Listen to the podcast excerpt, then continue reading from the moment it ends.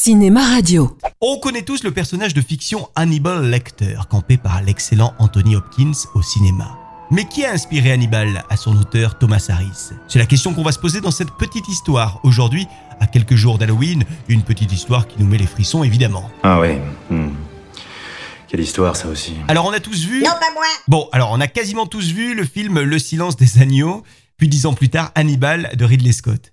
Et on a tous voulu penser que ce personnage n'était que fiction et qu'il ne pouvait exister un tel monstre. Bon, eh ben erreur, hein. Thomas Harris s'est inspiré en effet de trois tueurs en série qui ont réellement existé pour donner corps à son Hannibal.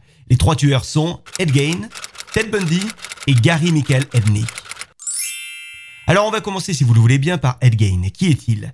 Eh bien, euh, c'est une personne qui a eu une enfance difficile. En 45, sa mère est décédée et Ed Gein euh, a eu du mal avec euh, ce deuil. Il s'est donc réfugié dans le déni et il a tout fait pour la faire revivre. Ça nous rappelle évidemment le personnage de Psychose de Alfred Hitchcock. D'ailleurs, Alfred Hitchcock avait reconnu qu'il s'était lui-même inspiré de Ed Gein pour faire son personnage de Psychose.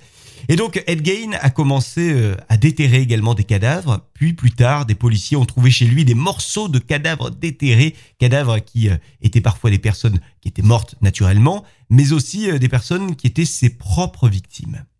Et le sordide ne s'arrête pas là puisque ce tueur en série avait pour habitude de retirer la peau des corps féminins et des peaux qu'il réutilisait pour faire par exemple des vêtements, des rideaux, des draps ou bien encore des gants. Bon, remarquez, super original hein, comme déco. Le, le gars était sûr au moins de ne pas retrouver la même déco chez d'autres. J'adore votre manteau. Ed Gein a donc été jugé, il a été déclaré irresponsable de ses actes et donc il a été interné dans un hôpital psychiatrique jusqu'à sa mort. Au total, Ed Gein a été soupçonné d'avoir tué des dizaines de personnes.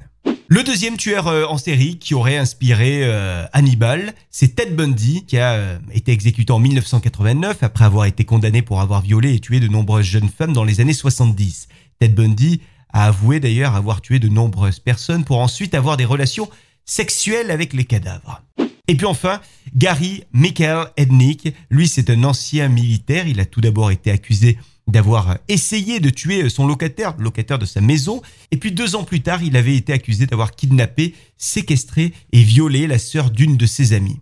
Après quelques années passées en prison, il sort de prison, puis il est à nouveau accusé. Cette fois-ci, il a violé sa femme Betty, puis euh, il est aussi accusé d'avoir violé plusieurs femmes qu'il retenait dans son sous-sol. Condamné à mort, il a été exécuté en 99 par une injection létale.